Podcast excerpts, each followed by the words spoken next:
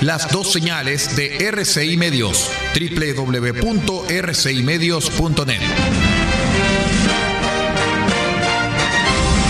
RCI Medios es un medio de comunicación independiente con asiento en la ciudad de Copiapó, tercera región de Atacama, con capacidad de transmitir hasta el 95% del territorio nacional. RCI Medios pertenece a RCI Prensa y Comunicaciones. Su fundador y editor de prensa es el señor Aldo Ortiz Pardo. Su directora es la señorita Paula Ortiz Pardo, ambos con domicilio en la ciudad de Copiapó, tercera región de Atacama, Chile. Siga junto a nosotros, acompáñese de la señal de RCI Medios, la plataforma independiente del norte del país.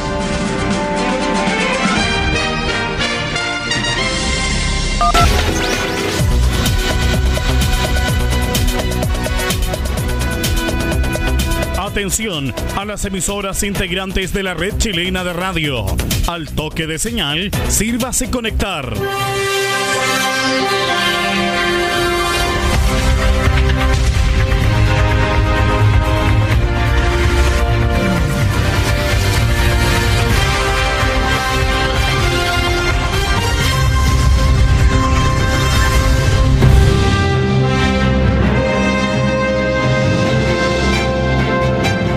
De noticias desde el centro informativo de la red chilena de radio. Comenzamos RCI Noticias. Conectados con todo el país. Estas son las informaciones.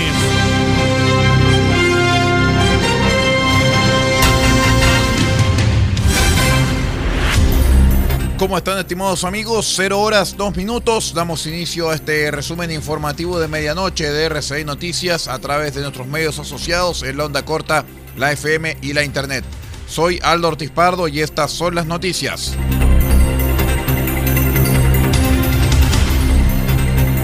La Comisión de Constitución de la Cámara de Diputados aprobó en particular el proyecto que busca habilitar un segundo retiro de los fondos de pensiones AFP. En la instancia, la comisión aprobó varias indicaciones, sin embargo, se declaró inadmisible una indicación que buscaba habilitar un eventual tercer retiro. En primera instancia, los integrantes de la comisión aprobaron un sistema de reintegro voluntario por 12 votos a favor, 0 en contra y una abstención. El mecanismo será una cotización voluntaria adicional del 5% mensual, la cual podrá ser suspendida o descontinuada por el afiliado. Asimismo, en esta oportunidad se decidió que aplicará para el retiro un impuesto a la renta. En este caso, la aprobación de la indicación no fue unánime y fue aceptada por 7 a 6. Podrán exceptuarse de este impuesto aquellos afiliados que mantengan un sueldo mensual inferior a los 2.500.000 pesos. Para aquellos que perciban una remuneración igual o superior a dicho monto, además deberá cumplirse la condición de retirar por sobre los 35 UEFs, o sea, alrededor de un millón diez mil pesos, para aplicar el impuesto. De igual forma, se aprobó otra indicación para que las autoridades públicas transparenten a través de su declaración de intereses y patrimonio la información relativa a este segundo eventual retiro de fondos, como también en el primero, en el caso que retiren o hayan retirado.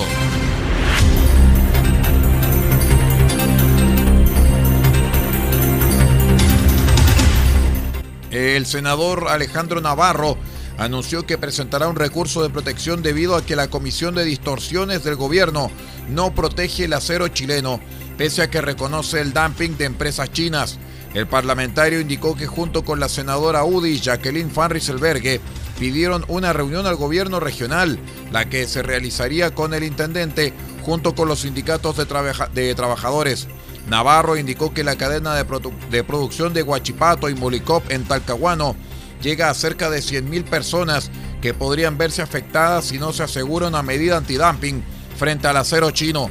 Según el senador por la región del Biobío, es irrisorio lo que ocurrió con la Comisión Antidistorsiones, por lo que su equipo trabaja en un recurso de protección en contra del dictamen y donde están involucrados los ministerios de Economía, Hacienda, Agricultura y Relaciones Exteriores. La Comisión Antidistorsiones eh, constató que existen eh, dumping, de que eh, está actuando el acero chino con ventajas que vulneran la libertad de comercio. Sin embargo, habiendo constatado este hecho, no tomó medidas, se negó a las salvaguardas para proteger el acero chileno, lo que puede tener como resultado una crítica situación de Huachipato.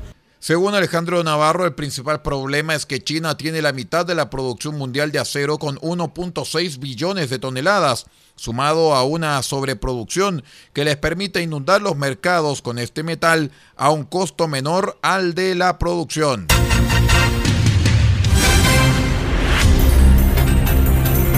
Ante el juzgado de garantía de Talca fue formalizado Manuel Ávila González, de 24 años, principal sospechoso del asesinato del que fue víctima su pareja y conviviente, la joven Lisbeth Ureta, de 20 años. En la audiencia, el fiscal Ángel Ávila detalló que durante la madrugada del domingo, el imputado utilizó un cuchillo y un elemento contundente para agredir a la joven, quien producto de las heridas perdió la vida.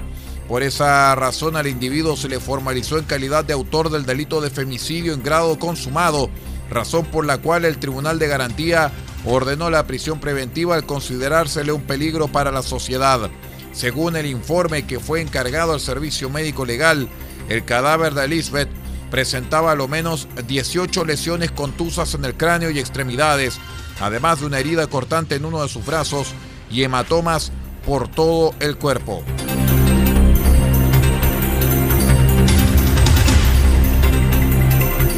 Armas blancas y teléfonos celulares incautó la Gendarmería de la región de Los Ríos en el módulo 52 del complejo penitenciario de Valdivia tras un registro y allanamiento preventivo. El procedimiento se efectuó de acuerdo a las propias medidas regionales que, eh, que constantemente se están adoptando con el propósito de mantener un control de la población penal en torno a evitar riesgos para los internos y el personal institucional. A la vez, se indicó que se llevó a cabo un registro de similares características en el Centro de Internación Provisoria y Centro de Régimen Cerrado, CIP-CRC, Las Gaviotas. El director regional, Coronel García, precisó que se hallaron cinco armas blancas, 11 teléfonos celulares, 10 cargadores, 8 manos libres y 9 cables USB, todos elementos prohibidos de uso por parte de los internos penitenciarios.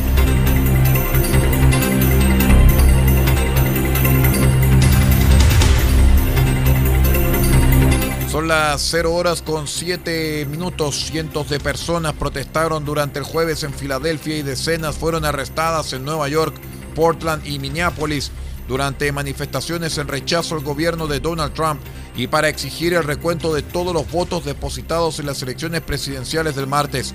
La policía de Nueva York confirmó 20 detenidos y alegó que intentaron apropiarse de una protesta pacífica encendiendo fuego, lanzando basura y huevos en Manhattan según la cuenta oficial de Twitter del cuerpo, que dijo valorar la libertad de expresión y priorizar la seguridad ciudadana. Las manifestaciones ocurrieron cuando todavía no concluye el recuento de votos en algunos estados y mientras las proyecciones de los medios dan ventaja al candidato demócrata a la presidencia Joe Biden sobre el presidente republicano Donald Trump que busca la reelección. En Nueva York, los manifestantes recorrieron primero las calles aledañas al Parque Washington Square, en la zona suroeste de la Gran Manzana, al grito de No Trump, no Ku Klux Klan, no hay justicia, no hay paz, policía racista, entre otros gritos, cuando los agentes montados sobre bicicletas arrestaron a varios de ellos por estar ocupando las calzadas.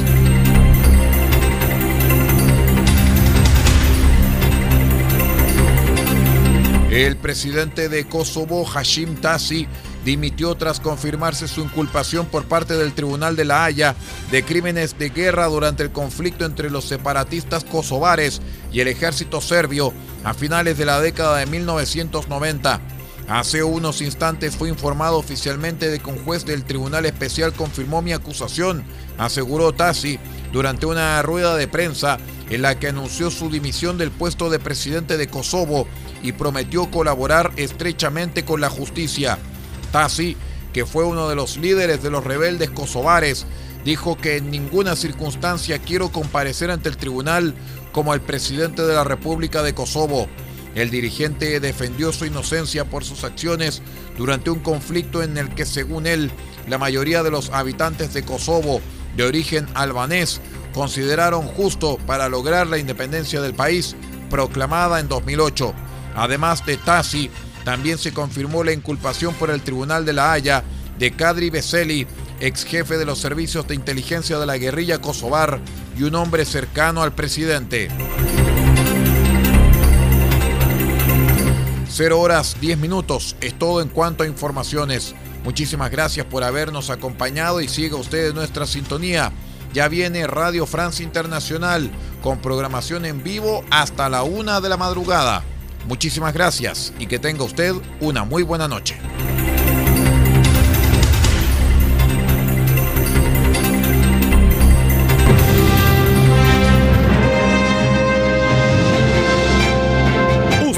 Quedado completamente informado, pero sigamos generando noticias. La red chilena de radio ha presentado RCI Noticias. Muchas gracias por acompañarnos y continúe en nuestra sintonía.